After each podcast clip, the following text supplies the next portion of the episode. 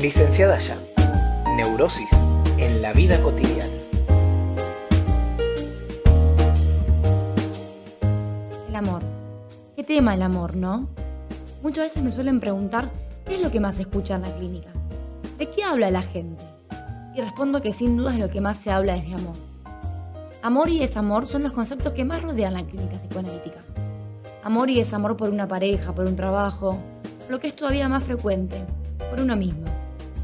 Pero entonces, ¿por qué nos trae tantos problemas el amor? Bueno, no por nada Freud definió la salud mental como aquella capacidad de amar y trabajar. Ahora, si hay una cuestión neurótica que se nos juega en el campo del corazón, creo yo que está un poco ahí el por qué se hace padecer tanto. Tenemos una forma narcisística de amar, que a veces me pregunto si en el acto del amor hay algún registro del otro. Amamos según nuestro yo, según nuestro narcisismo. Amamos queriendo poseer. Mi esposa, mi hijo, mi marido. Casi como una cuestión objetal que nos perteneciera. Necesitamos del otro. Y ahí está el gran conflicto. Porque el amor está en la otra esquina de este punto. El amor por sobre todas las cosas, como decía Freud, debe ser capaz de renunciar a su objeto. Poder amar sin poseer, sin necesidad.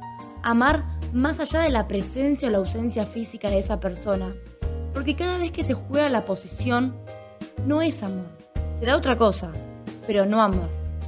Nos cuesta desde este lugar soportar que el otro es libre y que es diferente. Queremos hacerlo encajar de acuerdo a nuestros propios ideales y expectativas. ¿Qué puede salir bien de ahí? Es algo así como querer que el otro no solo sea otro, sino que además sea nuestro. Entonces caemos en las eternas demandas. Demandamos, demandamos y no paramos de demandar.